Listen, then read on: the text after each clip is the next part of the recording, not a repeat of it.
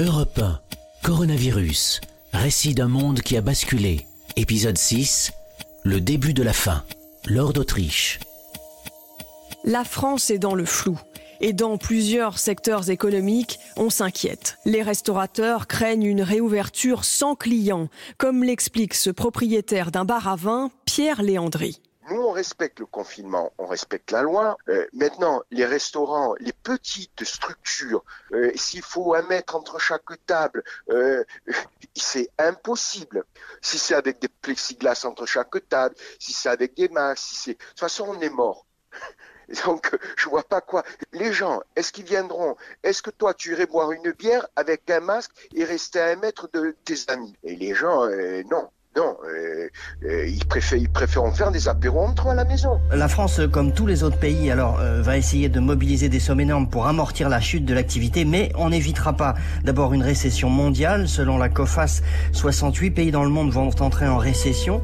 Le nombre de faillites va s'envoler et cette crise aura surtout des conséquences sociales lourdes et bien sûr un impact sur les revenus de chacun. Une chute de l'activité dans de telles proportions se traduit inévitablement par une chute des revenus. Et si la croissance euh, s'effondre de 10 à 18% comme on le redoute. Le revenu moyen par habitant va revenir au niveau de l'année 2000. En quelques semaines, ce maudit virus aura effacé 20 ans de croissance économique.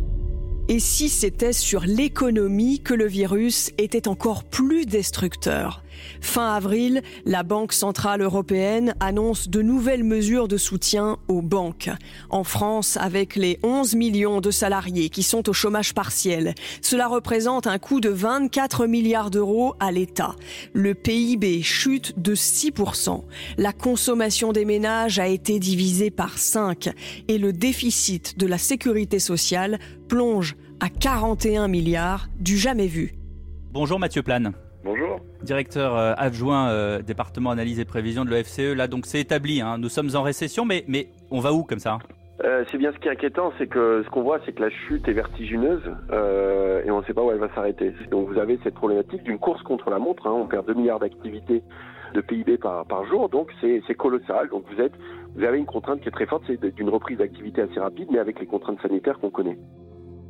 Les premières portes à s'ouvrir à nouveau concernent notre vie familiale. Après six semaines de confinement, retrouver le regard d'un parent, d'une grand-mère, d'un oncle, c'est désormais possible dans les EHPAD, où les visites sont autorisées en respectant les distances réglementaires et parfois à travers une vitre. Je me suis mise à pleurer.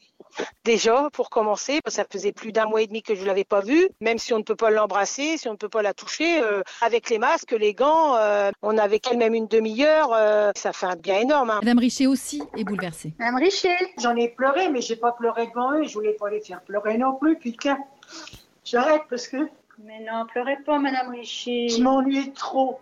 Au même moment, les philosophes analysent en temps réel cette période inédite, avec des approches très différentes de la valeur qui doit être donnée à la vie et à la mort. D'abord Frédéric Lenoir, interrogé par Nathalie Lévy sur Europe 1, puis André Comte-Sponville au micro de Bernard Poirette. Euh, on sait tous qu'on est mortel, mais on fait comme si c'était pas le cas. Je pense que c'est l'occasion de peut-être de réfléchir à sa vie, de se dire pourquoi est-ce que finalement euh, la mort est importante?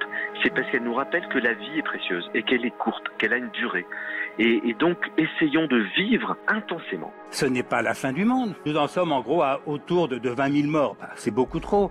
Rappelons qu'en France, il meurt 600 000 personnes par an. 600 000 par an. Mais je ne peux pas considérer sereinement le fait qu'on est en train d'endetter massivement nos enfants, de refaire du chômage alors qu'ils commençaient à reculer, pour s'occuper de notre santé euh, de vieux. Vous avez bien conscience que ce que vous dites n'est pas forcément facile à entendre dans la France d'aujourd'hui. C'est qu'on n'entend plus dans la France d'aujourd'hui que des propos qui sont faciles à entendre. Nous avons vécu des années de politiquement correct nous vivons des semaines de sanitairement correct. C'est-à-dire qu'on ne dit plus ce qu'on croit vrai, on dit ce qui fait plaisir à entendre. Mon métier d'intellectuel, ce n'est pas de faire plaisir aux gens, c'est d'essayer de dire ce que je crois vrai et important. Le Premier ministre a présenté le plan de déconfinement de l'Hexagone le 28 avril et l'a détaillé dans sa version définitive le 7 mai. Les Français se lancent dans une nouvelle étape inconnue, comme un horizon tracé en pointillé, avec la sensation de ne pouvoir avancer que jour après jour pour dissiper la brume dans un paysage incertain. Le voilà qui s'avance doucement, le monde d'après.